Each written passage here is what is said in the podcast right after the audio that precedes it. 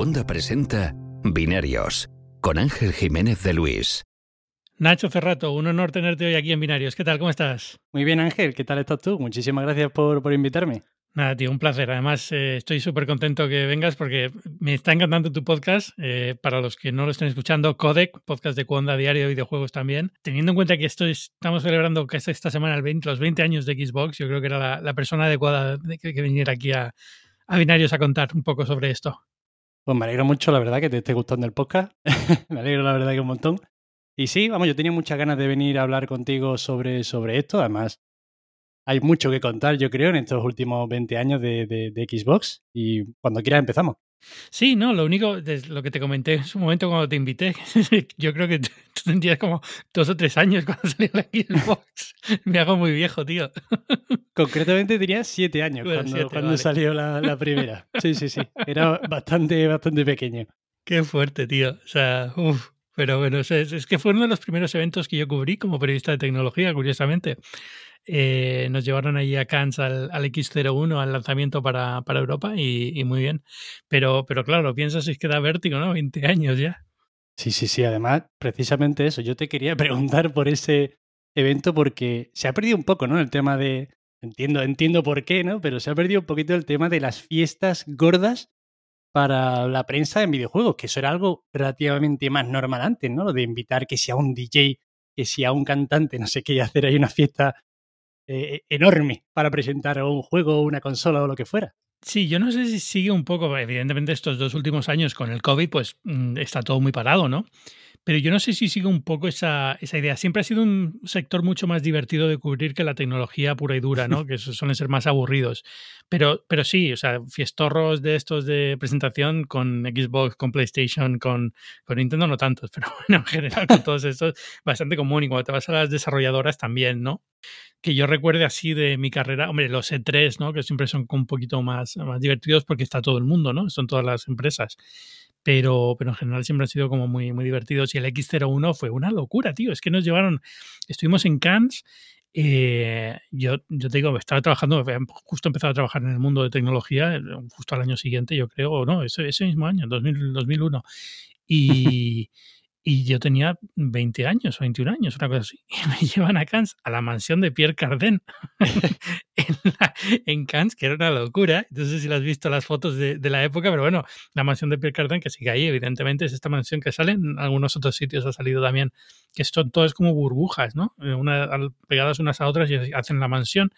Y, es, y era un sitio brutal y teníamos, pues, salas y salas y salas llenas de televisores de tubo, porque en aquella época todavía los televisores planos eran como muy, muy caros y no muy normales, entonces casi todas eran televisiones de tubo con las Xbox conectadas con los juegos a los que podías ir jugando, ¿no? Al Halo, al Jet Set Radio Future, todos estos, ¿no?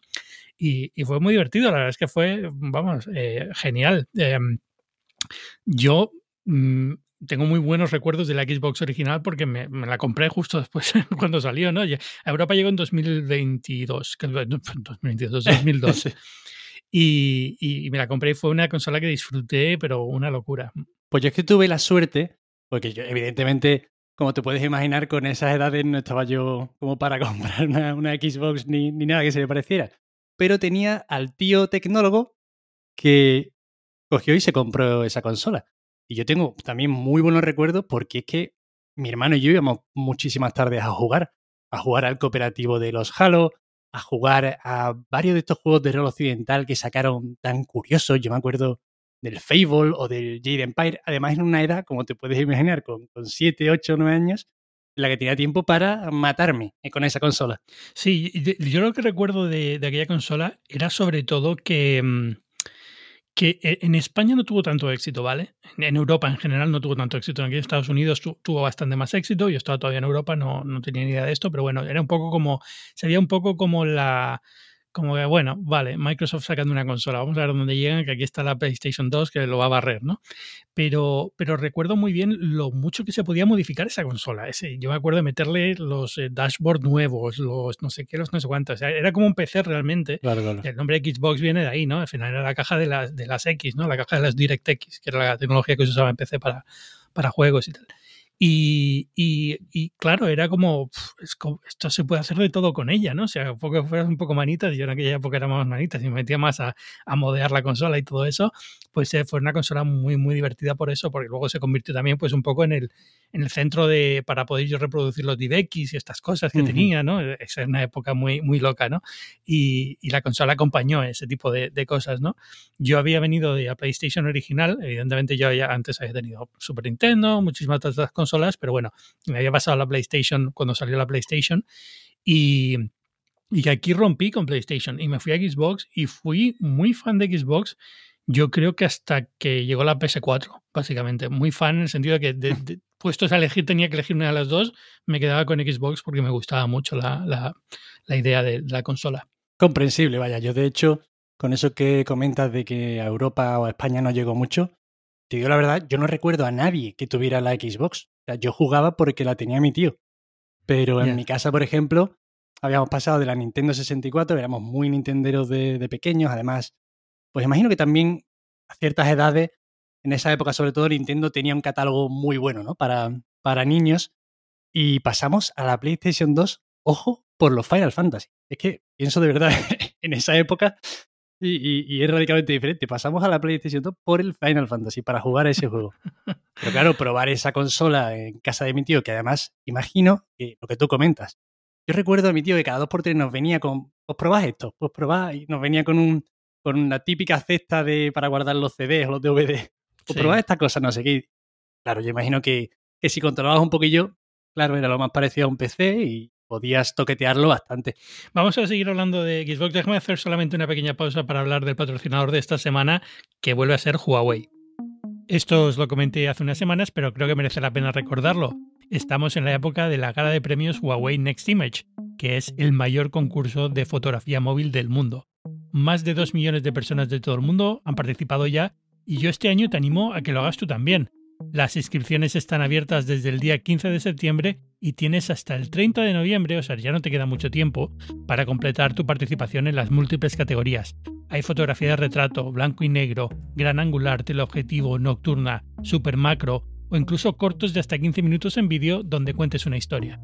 Y atención porque el concurso dura 10 semanas y durante cada una de esas semanas habrá un ganador diferente, así que puedes participar en múltiples ocasiones. Los tres mejores clasificados recibirán un premio de 10.000 dólares, los 27 siguientes uno de 1.000 dólares y los siguientes 30 un reloj inteligente Huawei Watch 3, además de otros premios para estudiantes y en categorías locales. Tenéis toda la información en las notas del episodio o entrando en la web de Huawei que es consumer.huawei.com barra es barra community barra next image. Esto es muy muy largo, pero no os preocupéis, vais a las notas del podcast y ahí lo tenéis, o en la página web de Huawei, huawei.com, encontraréis también los enlaces. Ya sabéis, Huawei Next Image, el mayor concurso de fotografía móvil del mundo y todavía estás a tiempo de participar. Muchas gracias a Huawei por patrocinar este episodio de Binarios. Yo, de, aquella consola de juegos, eh, ya digo, tú eres muy pequeño, yo en aquella época estaba muchas cosas, pero bueno, recuerdo Halo, evidentemente, ¿no? que era un poco el, título con el que se lanzó la consola, y, que aunque la consola le costó despegar, y a lo mejor a Microsoft le llevó varias generaciones que Xbox se convirtió en algo asentado que iba a funcionar seguro, digamos, por así decirlo, durante mucho tiempo perdió mucho dinero con esa división. Eh, Halo ha sido un poco como la. Está aquí para quedarse, ya es historia de los videojuegos y se va a quedar. Y yo creo que desde el principio fue así, ¿no? Fue un poco como, ¡guau! Sí. Qué pasada de juego, qué bien hecho está, que la banda sonora, qué maravilla y, cómo cambió un poco la, historia de los juegos gracias a Halo. Y además, eh, yo creo que tiene mucho mérito el hecho de que diseñaran a un personaje hace, hace 20 años, no, hace más todavía, ¿no? Y que perdure prácticamente igual, si no exactamente igual que cuando salió en la primera Xbox. Que no haya perdido esa fuerza, que no se haya quedado anticuadísimo y horrible, yo creo que tiene un montonazo de mérito. Y sin duda Halo sigue siendo eh, la franquicia de, de, Xbox y por eso de hecho en esta última se esperaba con tanta ilusión que saliera la consola con el, con el nuevo Halo. Bueno, es la ventaja de no ponerle pelo y rostro al personaje, ¿no? Como siempre con el casco, pues no puedes hacer Ayuda, ayuda. Se puede quedar exactamente igual que no pasa absolutamente nada. Pero, pero ya más allá de eso, yo recuerdo que luego fue todo esto del Red versus Blue y todas estas... Eh, en Internet había como muchísimo, muchísimo... No llegó a ser, es que no sé cómo decirlo. Fue un poco cuando se empezó a hacer todo esto del machinima y del, y del todo el la, gente haciendo vídeos a través del juego, haciendo vídeos para contar cosas, no eran memes todavía, no llamamos memes, pero era un poco como la, eh, como que había una historia, ¿no? Y Red versus Blue, que eran pues los equipos de Halo multijugador, pues era un poco como una historia que se iba contando en internet y la gente lo iba siguiendo y había vídeos y te los bajabas y te los veías en internet, ¿no? y esto era, vamos, eh, eh, increíble para la época, porque ya te digo, no era, no era normal, ¿no? Fue un poco, ahora lo vemos más normal, la gente hace como muchos vídeos parodia de cosas y tal, pero en aquella época era como muy nuevo y muy, muy sorprendente. Bueno, es que simplemente la inclusión de, una, de la red, ¿no? Del, del, conector sí. para, para conectar la consola a internet, eso es algo que ya está como más que aceptadísimo y eso lo empezó a hacer la, Xbox. Sí, es que además lo han hecho siempre muy bien, mucho mejor que PlayStation. Yo creo que eso fue una de las cosas que a mí siempre me atrajo mucho también al ecosistema. Ya te digo, aunque luego lo abandoné con, con, con PlayStation 4, eh, bueno, ahora he vuelto con, con, la Xbox Series S ahora mismo. Eh, pero bueno, fue una de las cosas que yo creo que eh, estuvieron siempre dándole vueltas a, Sony por todos lados, porque era, lo, vieron muy rápido y lo hicieron muy bien. Yo recuerdo el, dolor que era en la época de PlayStation 2, PlayStation 3, conectar la consola para jugar en multijugador. Era una locura, tío. O sea, es que no era nada fácil. Nada fácil. Y Microsoft siempre lo tuvo desde el principio muy bien resuelto, ¿no? Sí, sí. Yo, yo creo, de hecho, que, que esta primera consola fue como sentar unas bases que, bueno, eso quizá llegó más tarde que la PlayStation 2, que yo que sé, ha sido la consola que más ha vendido en toda la historia. Los 150 millones que vendió, pues, bueno, no, no eran comparables, ¿no? Pero empezó ahí el tema de Xbox con sus cositas buenas, con la inclusión, con esa intención ¿no? de, llevar el Internet a las consolas, de, de llevar el multijugador a las consolas. Empezaron a salir estudios muy interesantes que se pasaban a consola, como los BioWare o Obsidian, Lionhead Studios con, con los Fable, el, el, estudio de Peter Molinex, que ya está absolutamente perdido en la montaña prácticamente, que me da mucha pena, una gran historia del X0, no el X01, sino el X02 al, 2 al año siguiente, que fue la segunda gran convención de Xbox en, en Europa, eh, fue que yo estuve en, los baños con Peter Molinox al lado. O sea, esto es algo que no he comentado nunca, pero ha pasado. es lo más cerca que yo he estado de Peter Molinox en el baño del X02. Tío, muy majo. La verdad es que siempre he visto muchas veces. Yo era muy fan de Peter Molinox desde mucho antes, desde la época de la Amiga y tal, porque, porque tenía algunos de los unos juegazos en la historia que ha hecho. Tenía unas cosas muy interesantes y muy diferentes. Los, Black and White, tío. Yo me acuerdo de jugar a los Black and White muchísimo y alucinar con, con esos juegos. y todos estos. O sea, yo venía ya de, idolatrarlo desde hace mucho, muchos años cuando lo conocí. Y, luego el, luego es verdad que con Fable se volvió un poco pesado. Porque, porque ya era como todos los Fable prometía cosas que era imposible cumplir y ya empezaba a tocar un poco las narices con los Fable. Entonces tengo mucha curiosidad por ver qué pasa con la saga Fable ahora con, cuando saquen el nuevo.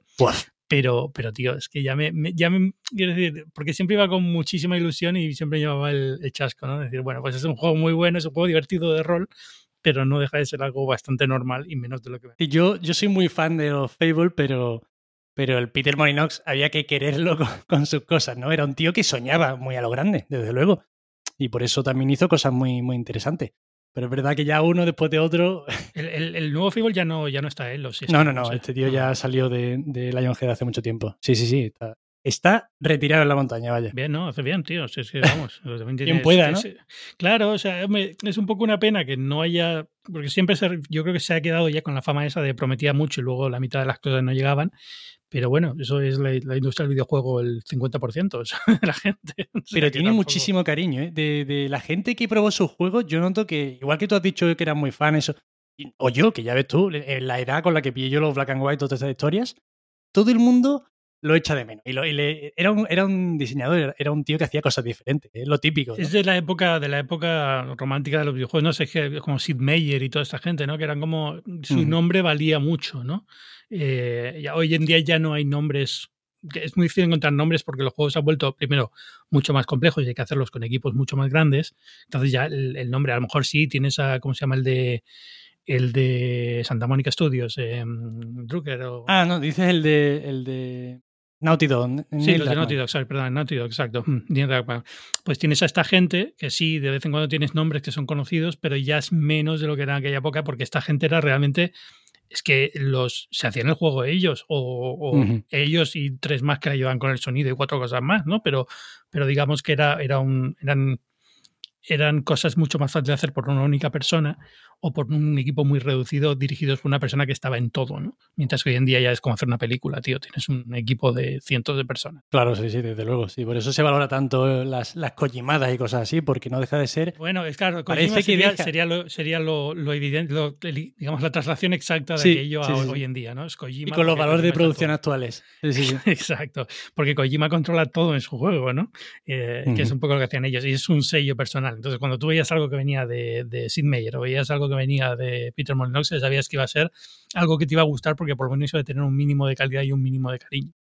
Entonces, eh, pues así, ya te digo, de esos había, había cuatro o cinco nombres como muy, muy famosos y poco a poco ya va quedando menos. Pero bueno, Kojima yo creo que tienes razón. Kojima sería ahora el no sé, eh, tú, entonces tú, tú esta jugaste un poco pues eh, de casa de tu tío. Luego la 360, que llegó luego. Mira, la 360 nos la regalaron por Reyes. Nosotros pasamos de, de la PlayStation 2 a la 360 me la regaló mi abuelo y cuando, bueno, cuando vimos eso en, puesto ahí debajo de, del árbol, pues se nos fue la cabeza absolutamente, porque además veníamos de jugar en casa de mi tío a la Xbox 360, que era, era el futuro, porque es que además eso se ha perdido un poco, ¿no? Con estas nuevas generaciones. El salto generacional era muchísimo más pronunciado. Sí, sí, sí. sí. Yo recuerdo, creo que la 360 salió con, con, el juego de King Kong, de la película de Peter Jackson.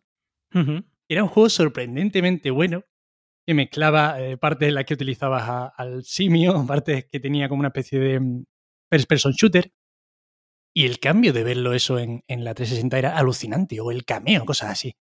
Y ahí es cuando ya nosotros tuvimos la 360 y le dimos muchísima caña. Sí, Microsoft tuvo ahí una cosa muy buena, que es que lanzaron una consola barata para, la, para lo que era la competencia, porque fue justo cuando PlayStation lanzó la PS3, más o menos, es la equivalente en generación, ¿no? Sí, sí, claro. Y la PS3, con la tontería de llevar el reproductor Blu-ray, se convirtió en una consola súper cara. Y en aquella época yo, los de, los de Sony me odiaban, tío. Justo en esa época, el departamento de comunicación de Sony en esos años me tenía, vamos, enfilado. Porque yo siempre lo dije, la PS3, tal y como está planteada, es, es una locura. O sea, esto, esto va a vender muy poco, viniendo el éxito de la PS2, y va a dejar a mucha gente tirada. Y pasó, quiero decir, al final fue una consola que se salvó casi al final con algunos juegos muy buenos, pero durante casi todo el tiempo que estuvo la PS3 no fue una máquina especialmente notable, ¿no?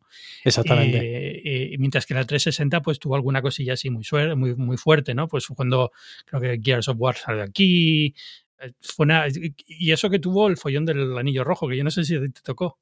Sí, sí, nos tocó. Nos tocó como, como, como a tantos. Pero, pero a pesar, fíjate tú, es que a pesar de lo del anillo rojo, que, que fue un trauma, porque es que salía en muchísimas consolas, es que en esta consola se dieron demasiados eh, aciertos. O sea, lo que comentábamos antes, eh, aquí el servicio, mm, eh, en plena explosión del multijugador en consola, con los Call of Duty y toda esta historia, el Xbox Live funcionaba mucho mejor que PlayStation Now, bueno, PlayStation, el PSN. Y y fíjate, o sea, al fin y al cabo, el live costaba dinero y el otro no. O sea, que es lo típico de que, no hace falta que sea gratis, que si hacen las cosas bien, incluso costando dinero, la gente eh, se va a ir hacia, hacia, hacia ello. Y se mezcló todo, se mezcló lo que comenta. Entre que la PlayStation 3 costaba 600 euros de salida, que tuvieron la mala idea de la arquitectura, que era mucho más fácil programar los juegos para la 360. Sí, muchísimo todos, era un PC, sí. Mm. Claro, en, una generación que yo creo que aquí en esta generación es como que se dio el punto de equilibrio, mm, uno de los momentos más álgidos yo creo que de los videojuegos porque no era tan excesivamente caro eh, hacer un juego, ¿no? Lo, típico, lo que comentaba hace poco Sean Light en una entrevista. Ahora mismo los, desarrollos son tan caros que el coste de inversión eh, hace que no puedas arriesgar nada. Entonces yo creo que en esta consola se dio como una época mm, de oro, porque se arriesgaba, se hacían cosas con valor de producción importantes, pero se arriesgaba. En esta consola que salieron tantos multiplataformas de grandísima calidad, todos funcionaban mejor en la 360. Todos. Y la sensación es que Sony no podía reaccionar, es decir, que ya estaba tan metido en esta idea de tenemos que venderlo con Blu-ray que nunca se plantearon vamos a hacer una más barata sin Blu-ray, una cosa así que, que mueva las cosas. Pero allí yo creo que la ventaja de Microsoft siempre ha sido que al fin y al cabo la Xbox es un PC, ¿no? Es un poco como eh, si eres un desarrollador de PC, desarrollar para nosotros no va a ser mucho más complicado. Hay cosas que tienes que tener en cuenta, pero en general es un, es un desarrollo que puedes pasar rápido de una, de una plataforma a otra. Y, aquí es donde empezó a notarse mucho eso. Sí. Eh, creo que eh, la gente no lo sabe, pero este programa es el que mejor documentado ha estado porque te has currado un documento fantástico de todas las cosas de estas consolas. Yo nunca preparo binarios casi nada, es decir, con lo que tengo de la semana más o menos de, información, pero, pero este está súper, súper bien, uh, bien estructurado. Y aquí pones una cosa que es muy cierta, ese Xbox Live Arcade llegó con 360 y eso fue la leche, es decir, al final tenías un montón de indies, un montón de gente que venía del mundo de hacer videojuegos para PC y dijo, oye, si yo puedo saltar a Xbox 360 es muy fácil, mientras que la gente que estaba en PlayStation, los desarrolladores, era como, solamente comprarme el kit de desarrollo ya me va a dejar arruinado. Para llegar a un público muy pequeño, porque no se ha vendido también como la PS2, y al final fue un poco como, uff, eh, no merecía mucho la pena. Que aquí nace todo lo que, todo lo que ha sido luego el, la industria del videojuego indie. Y salen de aquí eh, creadores que ahora son importantísimos. Por ejemplo, el Joseph Fares eh, dirige su primer juego, mm, que es el Brother Tale of Two Sons, para, la, para el Xbox Live Arcade, que ahora mismo está nominado su juego para, para, ganar el Game of the Year de este año. O Jonathan Blow, que también empezó con el Braid en, la Xbox 360, estudios como Playdead, como Super Giant Games, que han tenido ahora eso, un desarrollo muy importante. Y vaya, esto porque son creadores que, han crecido mucho a partir de ahora, pero es que explotó el mercado indie desde, desde Xbox Live. Y eso es un aporte a la industria incalculable, o sea, increíble. Increíble. Y, aparte la consola ya, ya de sí, eso en indies, pero es que en, títulos importantes que se han mantenido y que siguen siendo parte de, la historia de videojuego hoy en día, eh, los eh, Gears of War, Mass Effect, los tienes aquí puestos. Estoy, estoy, copiando todo. Esto el trabajo lo has hecho tú, pero yo lo leo aquí y ya está. Es que yo soy novato, yo soy de primero de, podcast. Alan Wake, Dead Rising, todos estos al final que siguen hoy en día. es, que eh, Alan Wake, la semana pasada han lanzado el remake, ¿no? Eh, al final son, son nombres que han mantenido, sagas que se han mantenido o sagas que han dado lugar a nuevos juegos o juegos que han dado lugar a nuevos juegos más adelante de estudios, pero un poco en control últimamente, pues viene de Alan Wake, ¿no? Eh, pues este, este tipo de cosas salen con esta consola que de verdad, o sea, tengo cierta sensación de que a lo mejor yo lo he visto distorsionado porque eran las máquinas que yo elegía comprarme y las que por tanto yo apoyaba, ¿no? Eh, pero, pero creo que no, creo que realmente en, esta generación, a pesar del fallo del anillo rojo, que yo nunca lo tuve, tuve muchísima suerte con esto, pero a pesar de eso es un poco la, la, consola que ganó. Es, en aquella época todavía las consolas ganaban generaciones, ¿no? Esto es un poco absurdo hoy en día, ¿no? Pero, pero todavía estaba esa rivalidad que una consola era la que ganaba esa generación y la otra la que lo perdía. Sí, pero además yo creo que, que es evidente, o sea, lo que tú has dicho al principio, PlayStation 3 como que se salvó por una recta final muy, muy buena con el de Last of Us. Mismamente. básicamente la redención de PlayStation 3 fue Last of Us. Totalmente, pero es que claro, al fin y al cabo, cuando tú, todos los juegos multiplataforma funcionan mejor en una consola, y eso es que, es que en, esta, en esta generación, por ejemplo, explotó el tema de los gameplays en YouTube. Es que todos los youtubers de Call of Duty jugaban en una Xbox 360 y, y, recomendaban jugar en una 360 porque era donde se jugaba bien online. Es que se dio todo para que esta consola funcionara tan bien como funcionó. Sí, y casi lo sorprendente de todo esto es que luego eh, la siguiente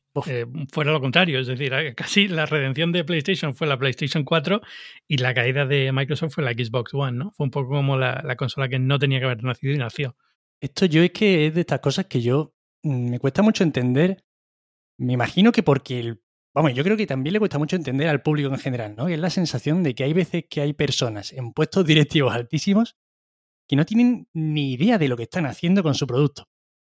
Yo no sé si tú a lo mejor controlas mejor el, el Microsoft de la época, pero desde luego la época negra de, de, Xbox y de Microsoft es con Don Matrix al frente, que es una decisión terrible detrás de otra. Sí, era, fue una época muy chunga para Microsoft en general, porque era cuando estaban en la plena transición de Nadella, ¿no? De Valmer a Nadella.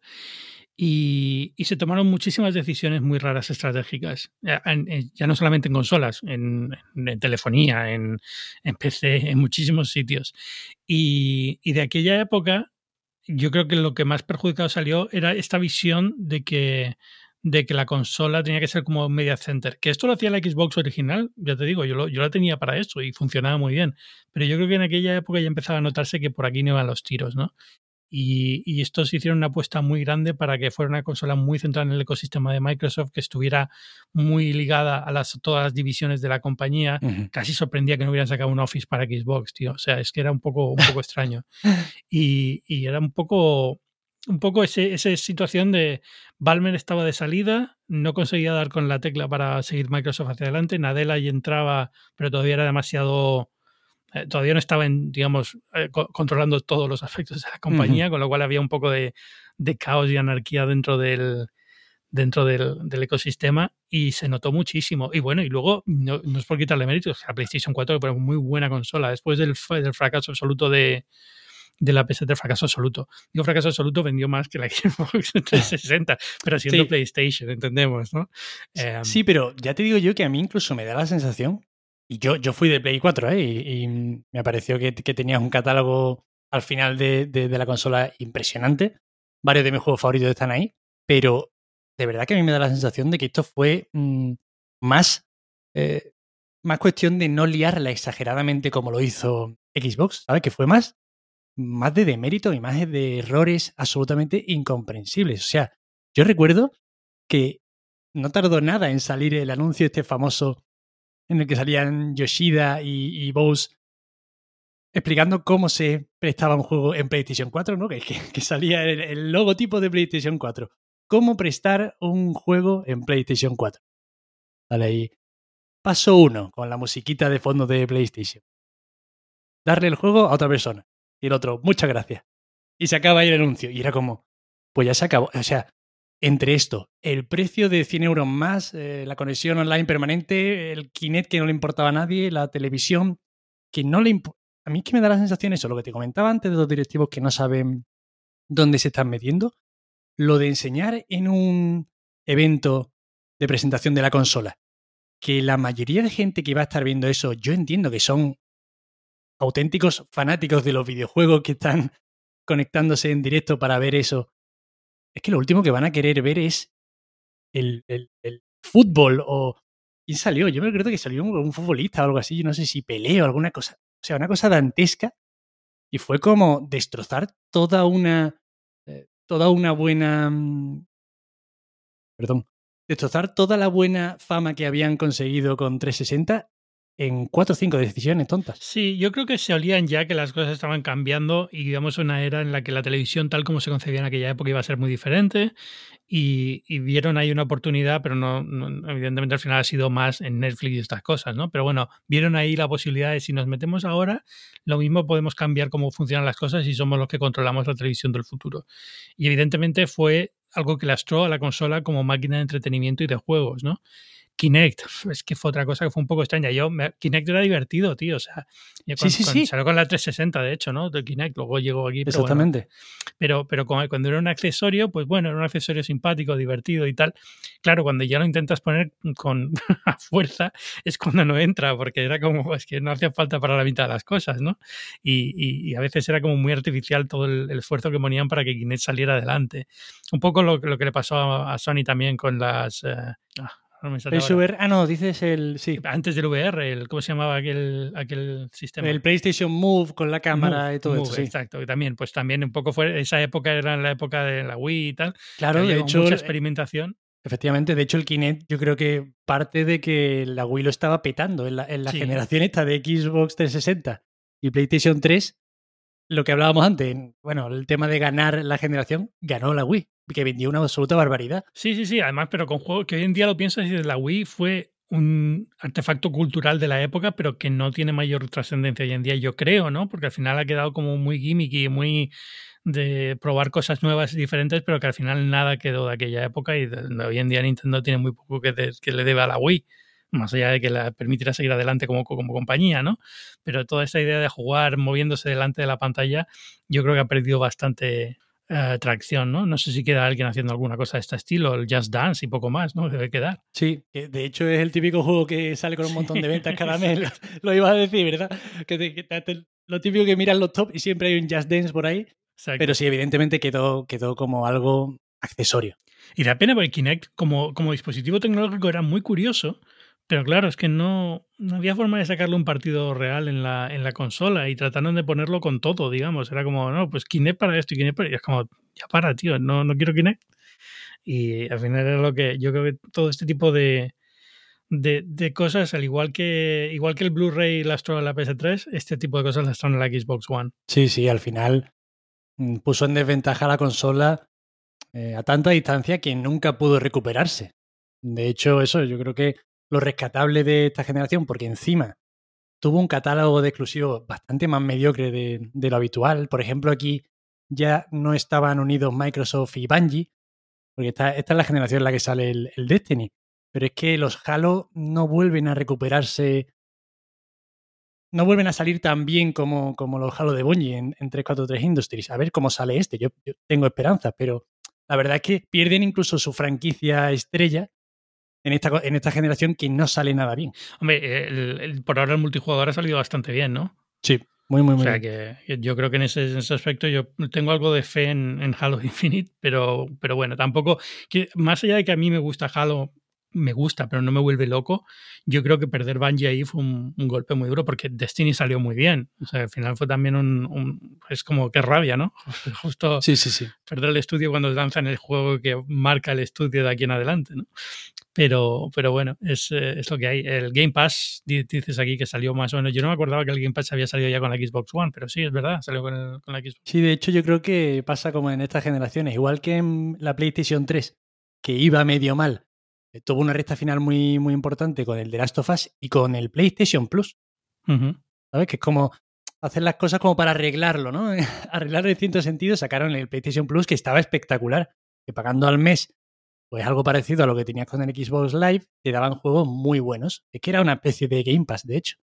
Y en, en la Xbox One ya empieza el Game Pass como tal, que ya sabemos ahora lo absolutamente capital que es en la estrategia de, de Microsoft, de, Xbox, y nace aquí. Estaba dándole vueltas, me acuerdo también, eh, que es que PlayStation tuvo en la época de PlayStation 3 también una especie de Second Life, que era...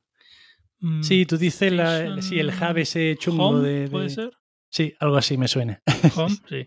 Me acabo de acordar también, porque ahora que estamos viendo cosas que hacen así un poco la desesperada, a ver qué se queda y qué no, eh, yo creo que también fue una cosa que intentaron así muy a la última para tratar de competir con Xbox Live, que era bidimensional y, y básicamente texto y chats y tal, y, y, le salió una locura. Que Totalmente. No por dónde cogerla. Pero, pero Game Pass, hombre, evidentemente yo creo que es, es, salió en esta generación, pero digamos es ahora cuando se ha convertido, digamos, en el, en el servicio que es y en, la, en la fuerza de transformación que es para toda la industria, ¿no? que yo es que sinceramente tengo ahora una Xbox Series S por Game Pass, fundamentalmente que es lo, me ha vendido la consola el servicio, no al revés. Claro, claro, es que es muy inteligente porque además en esta época en la que hemos perdido un poquito esto de los juegos que venden la consola, ¿no? El sacar un hmm. melocotonazo con el, bueno, iba a ser el, el Halo Infinite, pero bueno, no funcionó. Pero es que han sido muy inteligentes con este movimiento y además con lo de sacar dos consolas, porque puede parecer lo típico, ¿no? Hubo muchas quejas en la, en la generación anterior con, con esta estas consolas que sacaron a mitad de generación un poquito más potentes, porque bueno, complicaban un poco más quizá los desarrollos, las optimizaciones y todas las historias, pero es que esta nueva consola con el Game Pass viene de, viene de la mano con la inclusión de los exclusivos de, Xbox en PC. Entonces, claro, llegan, llegan a este punto con mucha gente que a lo mejor dice, bueno, PS4 tenía un catálogo de exclusivos muy importante y mucho mejor que Xbox One, yo voy a comprarme la PlayStation 5 porque tiene un catálogo, porque va a tener continuación de esos juegos y voy a tener seguramente una muy buena cantidad de exclusivos para jugar. Pero claro, es que con el Game Pass te compras la Xbox One S y tienes ahí una consola perfecta para jugar a una cantidad de juegos, pues, inalcanzable por cualquier otro servicio. Es que es... Es genial. Yo lo estoy pasando muy en grande con, con, con el Game Pass. Y luego el, que Microsoft haya comprado Bethesda haya comprado una serie de, estudios así muy gordos también me ha llevado muy rápido a la consola porque al final es como, mira, me, he cansado de comprar Skyrim en versiones diferentes para diferentes consolas y quiero tener algo definitivo ya y ya lo tengo ahí, ¿no? Eh, y, y la sensación de PlayStation es, es, esta. Yo lo pasé muy bien con la PlayStation 4 y 4 Pro. ha sido una consola fantástica para jugar al Horizon, para jugar al, a los Last of Us. Eh, yo, por ejemplo, el Last of Us yo no lo jugué nunca en PlayStation 3. Me lo compré, cuando me compré la PlayStation 4 me lo compré precisamente porque salía el remaster de, yo igual, Yo igual, yo también. Y, luego lo jugué un, par de semanas y lo dejé parado porque me dio miedo y ya luego cuando lo voy a retomar ya me lo acabé, ¿no? Pero cuando lo voy a retomar pues había pasado tres o cuatro meses porque había una escena que me ponía muy nervioso y no podía. Pero, pero, pero no sé, la sensación ahora que me da la PlayStation 5 es como, es que no estoy del todo seguro que vayamos a ver. Sí, vamos a ver cosas muy buenas, seguro, ¿no? Pero, pero no me llama tanto como me llamaba anteriormente. Yo, vamos, en esta generación ya te digo que, que en principio la consola que me iba a comprar va a ser la PlayStation 5. Pero claro, es que la Xbox One S es perfecta. O sea, quizás no voy a por la X, ¿no? Que, que, que es una consola espectacular y, y, eso, si encima tienes el Game Pass, pues ya triunfas. Pero es que ese tándem de PlayStation 5, Xbox One Series, estamos diciendo todo el rato Xbox One y es Xbox Series. Es perfecto. O sea, es una cosa. Eh, y además que da la sensación de que, de que todo empezó a ir a mejor en cuanto pusieron al Phil Spencer al frente y cambió todo. Sí, yo creo que es alguien que tiene muy claro las cosas y sabe cómo, sabe cómo mover los, los hilos dentro de la compañía, que a veces es más complicado ya no solamente tener la estrategia real para el mercado, sino a veces es que mover los equipos internos de Microsoft es complicado, ¿no? Porque tienes que poner de acuerdo a marketing, tienes que poner de acuerdo a los desarrolladores, tienes que poner de acuerdo a muchísima gente, ¿no? Para que salga adelante un proyecto. Y yo creo que él tiene la fuerza para hacerlo y, y le está saliendo genial, tío. Es que, de verdad, o sea, yo, a nadie le voy a decir que se, que se gaste 300 euros porque sí, pero es que es una inversión muy buena, 300 euros por tener acceso a Game Pass y tener todos los juegos que tiene el Game Pass. Que, a ver, yo tampoco quiero decir, eh, tengo la S porque primero pero la tengo conectada a una televisión 1080, es que me da igual que sea la X mm. o la S, porque la voy a ver a 1080. Y luego que tampoco que juegue tanto ya hoy en día, con lo cual tener un servicio que vaya a tener juegos sí o sí cuando me conecte me, me da muchísima muchísima tranquilidad comparado con comprarme una PlayStation 5 y tener que gastarme 70 brazos en un juego, 80 brazos en un juego, ¿no? No sé cuánto están ahora, pero... Sí, son caros, son caros. Es, es, un, es un golpe. Y luego que no ha habido casi ningún lanzamiento de PlayStation 5, tío. Es muy duro cómo está la situación. Sí, no, desde luego es que da mucho, da la sensación, lo que comentábamos al principio. Los desarrollos son muy caros, están alargando. También es que se ha mezclado la, la pandemia por medio de, del lanzamiento de consola, que es algo que nunca ha pasado en un lanzamiento, en, un cambio de generación hasta ahora. Pero sí es verdad que están tirando quizá más de la cuenta de los remakes, de los remaster y de todas estas cosas. Y bueno, y claro, y si encima vemos que para 2022 van a salir los juegos, eh, típicos juegos de, de hacer, de, típicos juegos de sacar músculo como el God of War, el Forza Horizon, que inicialmente solo iban a salir de la nueva generación, van a ser intergeneracionales, pues te da un poco de rabia, te da un poco de, pena, viendo que al futuro van a salir los juegos exclusivos, evidentemente, pero sí es verdad que haya cogido un camino Microsoft con estas consolas que van muy bien para empezar la generación y probablemente para acabarla. Y tú decías lo del 1080p, pero es que la, la, S también reproduce muchos juegos a 2K, creo, incluso algunos creo que a 4K. Es que es una consola fantástica. Sí, sí, o sea, no, no una barbaridad, pero sí tiene, tiene soporte. Que pasa es como la, al final la resolución te la da la tele, es muy raro. Hay gente que la conecta a monitor, pero por lo general la conectas a la televisión, pues tienes o 1080 o tienes 4K, ¿no? Pero, pero, pero vamos, la máquina en sí, para una máquina de 299 euros, está muy bien. O sea, sí de claro. Está, está chulísima, ¿no? ya te digo, es que me lo he pasado solamente jugando al Asken, solamente he jugado al. Uh -huh. Ahora el Forza 5, a, es que al final, a Skyrim otra vez, ¿no? Al final es como, es que por lo que me cuesta al mes el, el, el Game Pass, me merece muchísimo la pena. Y es que lo que comentabas antes, que la compra de estudios que está haciendo Microsoft es muy prometedora y muy importante, ¿eh? que es que pueden llegar mmm, melocotonazos muy gordos en los próximos años. Y encima también lo que hablábamos, el, el, Game Pass ahora recoge todo ese catálogo de indies que al final del año se pueden convertir en, que al final del año muchos de ellos se pueden meter en las quinielas a mejor juego de año, que a lo mejor te cuestan 20, 30, 40, a lo mejor te da cosa probarlos, pero es que con las consolas estas y con el Game Pass lo puedes probar casi todo. Yo recuerdo en cuanto salió el Hades, que probablemente costaría barato, ¿no? Que a lo mejor serían 20 o 30 euros. Pero es que lo tienes ahí ya para jugarlo en cuanto salga. Sí, no, yo lo compré para, para Switch y eran 24 y 5 dólares. Y bueno, la verdad es que, mira, al final es, es un juegazo y merece la pena jugarlo bien. Y en cuanto salió en el Game Pass, dejé jugarlo en la Switch y me pasa el Game Pass y, y fuera. Pero, pero no sé, a mí yo la sensación que tengo es que la que, que en 20 años Microsoft ha sabido a pesar de los altibajos, a pesar de haber tenido algunos momentos un poco más chungos o no, a pesar de nunca haber llegado a superar a la PlayStation en ventas, ha, conseguido algo que cuando salió, y me acuerdo volviendo un poco al, al, al X01 en, en, 2001, que se ponía en duda, ¿no? Es como realmente se puede lanzar un competidor para, una para el mundo de las consolas ahora que está muy de, En aquella época Sega ya había muerto y estaba solamente, digamos, PlayStation dominando y se acabó, ¿no? Y Nintendo hasta cierto punto, pero muy poquito. Eh, había, tenía sentido lanzar una nueva, poder hacer algo. Yo creo que lo, que han demostrado es que sí, ¿no? Eh, cuesta tiempo, ya requiere muchísimo trabajo y, esfuerzo, pero al final se puede sacar algo adelante. desde luego es sorprendente que, que se metieran en un mercado tan especial y tan específico como el del sector de los videojuegos y evidentemente en la segunda generación compitieron de tú a tú con la más potente del, momento, con, la, con, una compañía como Sony que ya venía con, alguna que otra consola por detrás. Es algo increíble. Yo creo, me alegro muchísimo. De hecho, que tras el descalabro de Xbox One, la consola, la compañía no haya cerrado la división porque es algo que se manejó. Es algo que se manejó en su momento y al final, fíjate lo que están haciendo ahora mismo. Y sin duda han sacado juegos que han copado parte de la conversación cultural durante todos estos años de, videojuegos, durante todos estos 20 años. Yo espero que sigan.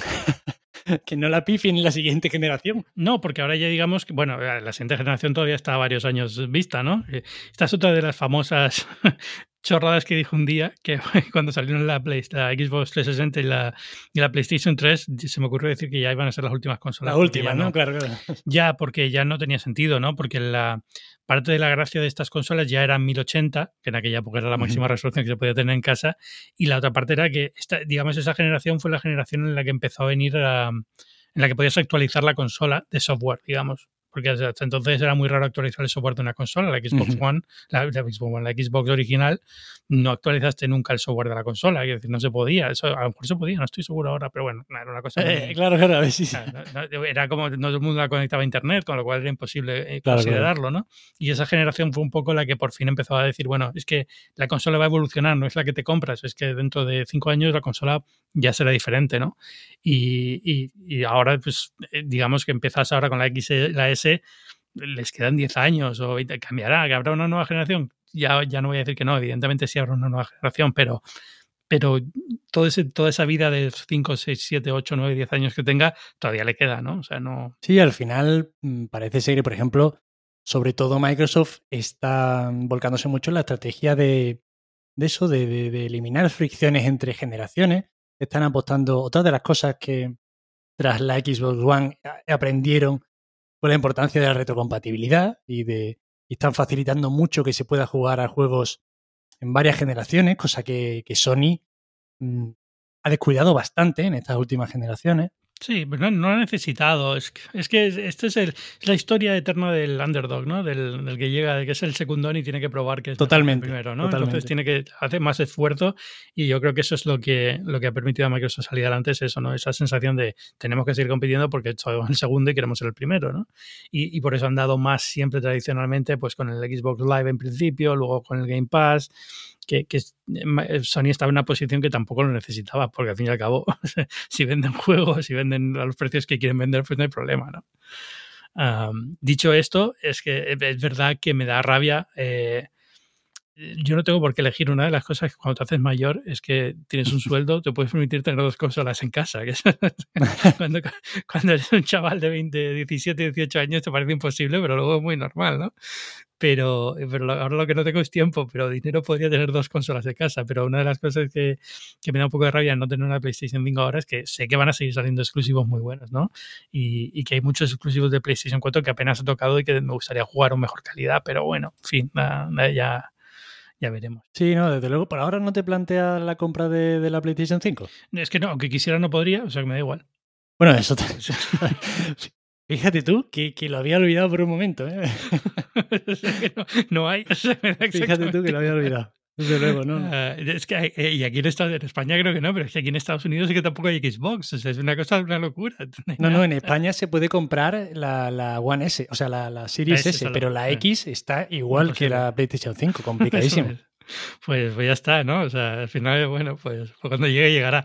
A ver, si, no te digo que no, si de repente PlayStation saca un juegazo que solo va a estar disponible ahí, o sea, la PS4, por ejemplo, ya la estrené con el, te dije, con el Last of Us, pero el segundo juego que tuve en PlayStation 4, que también me encantó, fue Bloodborne. Otro juego que tampoco he podido jugar más de 10 minutos, no porque me dé miedo, sino porque soy un manta, tío, y me, me, frustra mucho ese tipo de juegos. Pero bueno, pero es un juegazo, es un juego que ha marcado también esa generación, con lo cual me, hubiera dado rabia no tenerlo, mientras que en Xbox One no hubo nada de ese nivel, de ese calibre. ¿no? Los, los Gears of War a mí nunca me han parecido especialmente memorables ni, ni buenos en ese sentido. Y, y, sin embargo, el PlayStation 4 tuvo el Horizon, tuvo el, tuvo el, Bloodborne, tuvo el, uh, los Last of Us, al final es como, bueno, era, era, la consola que tienes que tener para estar en el case de la, de la época, ¿no? En, el, en, el, en, lo que está pasando a nivel sí. cultural en la industria del videojuego estaba pasando en PlayStation 4, ¿no? Eh, pues si pasa eso con PlayStation 5, pues me imagino que tarde o temprano pues me la acabaré comprando, pero, pero que, haya, que haya disponibilidad para entonces. Que, que, es increíble, la verdad, lo que está sucediendo y que además se estén superando... Eh las ventas que se hicieron con las anteriores consolas, la rapidez ¿no? de, llegar a ciertos números de consolas vendidas en un año en el que es que no se puede comprar, en el que te tienes que pelear para comprarte una consola, bueno, se ve que es evidente que hay una expansión del mercado. Yo no sé, de hecho, una de las cosas que me resulta muy interesante y que hay mucha, mucho secretismo es el tema del Game Pass, cómo, cómo, cómo de sostenible es. Según Phil Spencer es absolutamente sostenible, pero no sabemos bien cómo se paga, cómo se cobra, eh, según, lo que sabemos es que los estudios que están en él están muy bien, por lo visto reciben un, dinero fijo que, es, que no está nada mal, pero tampoco sabría yo decir hasta qué punto el Game Pass puede expandirse. Y bueno, si últimamente se estaba hablando, aunque no estaba confirmado oficialmente, de 30 millones de, de usuarios del Game Pass, ¿hasta dónde puede llegar esa cifra? Da un poco de miedo, porque hay, hay una parte que son ventajas, ¿no? Entonces, como usuario, a mí me encanta el Game Pass, pero como amante de los videojuegos me da un poco de miedo cada vez que se tocan los modelos de negocio, porque uh -huh. es como, vete a saber el tipo de juego que podemos tener en el futuro, si esto es, si va a ser todo así, ¿no? Uh, es, como lo de las compras sin app y todo esto, ¿no? Que al final uh -huh. está, están viciados los juegos y ya no son lo que eran antes porque la gente está más centrada en hacer los tragaperras que otra cosa, ¿no? Pues esto es un poco igual. Si la economía va a ser la del Game Pass, a lo mejor los juegos no vamos a poder tener esos juegos que estamos acostumbrados a tener y que nos han encantado en toda la vida, ¿no? Yeah. Más allá de los que Microsoft haga personalmente a través de sus estudios o PlayStation, en el caso de PlayStation, si algún día saca algo que se, se compare con Game Pass, ¿no? Pero, pero me da un poco de miedo esa parte. Para los indies a lo mejor es muy bueno. Yo, por ejemplo, el unpacking este que se ha puesto de moda uh -huh. esta semana, no sé si lo has sí. jugado. Eh, pues es un juego que no hubiera dado más de no, no, hubiera prestado atención normalmente y como estaba en el Xbox eh, en el Pass pues lo he jugado y ese dinero que le habrá ido al desarrollador por el tiempo que estaba jugando no pero uh -huh. pero no sé me da un poco de, de, miedo eso y yo imagino que al final bueno al final la, la división de, de, Xbox en Microsoft no es ni de lejos la más importante no y de hecho estos últimos años eh, en, lo, en, los informes financieros lo que ha crecido espectacularmente es todos los servicios estos de cloud computing y, claro, y Azure es... y todo esto. Entonces, a lo mejor, si dan ahí su, su financiación a, una, a, un catálogo de juegos muy amplio y encima meten, meten el músculo para lanzamientos importantes, que yo creo que con los estudios que han adquirido, pues pueden hacer lanzamientos del nivel de, de lo que hizo el, la, la, la generación pasada Sony, porque al fin y al cabo, ostras, es que han comprado el estudio que hizo el Skyrim, que a lo mejor no estaba tan fino últimamente con los últimos juegos, pero que si sale medio bien, es que es un, es un exclusivo de muchísimo peso. Sí, no, no, o sea, es que, a ver, eh, yo soy muy Bethesda fan, ¿vale? Pero que Bethesda hace cosas muy buenas, tío. Y al final es, para mí, ya te digo, fue una gran parte de la decisión de pasarme a Xbox esta generación fue esa. O de empezar con Xbox esta generación fue esa, que tenían Skyrim y tenían Bethesda, que quiere decir que tendrán Fallouts, tendrán lo que venga, ¿no? Es ahora el, Star, el, el Starfield. ¿eh? Iba a decir Star Citizen, sí. Starfield. y, y el, el, cuando saquen el Elder Scroll nuevo y tal, ¿no? Con lo cual es como, es que ni me lo pienso, porque voy a querer jugarlo sí o sí. Entonces, bueno, mira. Eh, y luego la otra cosa es que, bueno, la gracia del Game Pass es que puedes jugar en PC también. Yo no es que no tengo PC, ¿no? Pero bueno, la, la gracia del Game Pass es esa, ¿no? Que te permitiría jugar también en PC. No tienes por qué comprarte la Xbox, que es otra ventaja de Microsoft, que es como, bueno, como no me importa, mientras la gente juegue en Windows, no me importa que jueguen aquí o en una Xbox, ¿no? un poco al final me da, me da igual. Sí, sí, además que era debate el tema de la pérdida de la importancia de las consolas. Si salían los exclusivos en PC, yo creo que ya se ha visto que no. A lo mejor, yo qué sé, entiendo que si salen los juegos de la Nintendo Switch en PC, cambia todo el panorama, ¿no? Pero, sí, bueno, pero mira yo creo que, está Sony. Sony está empezando a sacar bastantes en PC, o sea que al final no queda. Es que es exactamente eso, si es que al final son desarrollos carísimos desarrollos cada vez más largos o, o, hacen el mismo juego todos los años para no arriesgar nada o buscan uh -huh. nuevos, nuevos públicos y al final ampliar el mercado al PC. Es que tú imagínate, si sacas, si sacas un God of War en PC, habiendo testado ese juego en, en la Play 4, habiendo vendido ya una millonada, teniendo que además eh, invertir muy poco dinero en el desarrollo del port para PC, sabiendo que lo vas a vender como churros, es que, es que ¿cómo no lo vas a hacer? Al fin y al cabo, aquí se diferenciarán, pues eso, por, el, por la exclusividad temporal de PlayStation, que yo sí que entiendo que deben mantener, porque tienen que diferenciarse de, de, Xbox, pero es una estrategia que, no la consola, sí. Claro. Eh, bueno, en fin, bueno, yo por última, última pregunta ya para acabar. Eh, de los 20 años, ¿con qué te quedas? ¿De juego o de consola o de momento? Yo me quedo con, con la 360. Con, con los Mass Effect, con los Call of Duty, que ahora tan, tan tontorrones parecen, pero que durante una época fueron espectaculares y con los que yo me lo he pasado, mm, vamos, mis mejores épocas. Yo creo que los he pasado jugando con, con amigos a, los Modern Warfare. Y yo creo que sin duda la, la, 360 es una consola que ha influido tantísimo en la industria y para bien. Y me quedo, vamos, pero de lejos con la 360, ¿eh? comparado con todo lo demás. A pesar del, del anillo rojo y lo que A pesar, a pesar. Nacho Cerrato, es decir, si quieres te digo yo la mía, pero es que tampoco te creas que tengo una respuesta más allá de. Es que de, 360 porque fue donde jugué por primera vez a Skyrim y entonces para mí tiene un, tiene un huequito en mi corazón. Es, buena, es buena esa, sí. Nacho Cerrato, muchísimas gracias por venir a Binarios. Nacho, para que quiera escucharte más hablar de videojuegos todos los días, ¿dónde puedo hacerlo?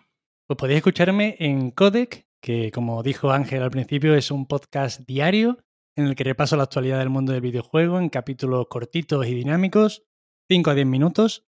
Así que bueno, para el que tenga poquito tiempo y quiera estar al día, ya sabéis, codec en cualquier plataforma. Y si en alguna plataforma no está, me lo decís que lo meto. Muy bien. Muchísimas gracias por venir a Binarios. Muchísimas gracias a ti, de verdad. Ya sabéis que yo soy Ángel Jiménez de Luis, escribo en muchísimos sitios en el mundo, en muy interesante, en fuera de serie, siempre sobre tecnología. Podéis seguirme en muchos sitios, pero al final lo mejor es Twitter, en arroba Jiménez. Y Binarios es un podcast de tecnología en el que cada semana pues hablamos, comentamos un poquito la actualidad. Forma parte de Cuanda, una comunidad de podcasts independientes en español donde podéis escuchar cosas tan fantásticas como Codec, como Mixio, como muchísimos otros podcasts que tenemos y que podéis ver en www.cuanda.com. Muchas gracias a Huawei por patrocinar este episodio de Binarios y nos escuchamos la semana que viene. Chao.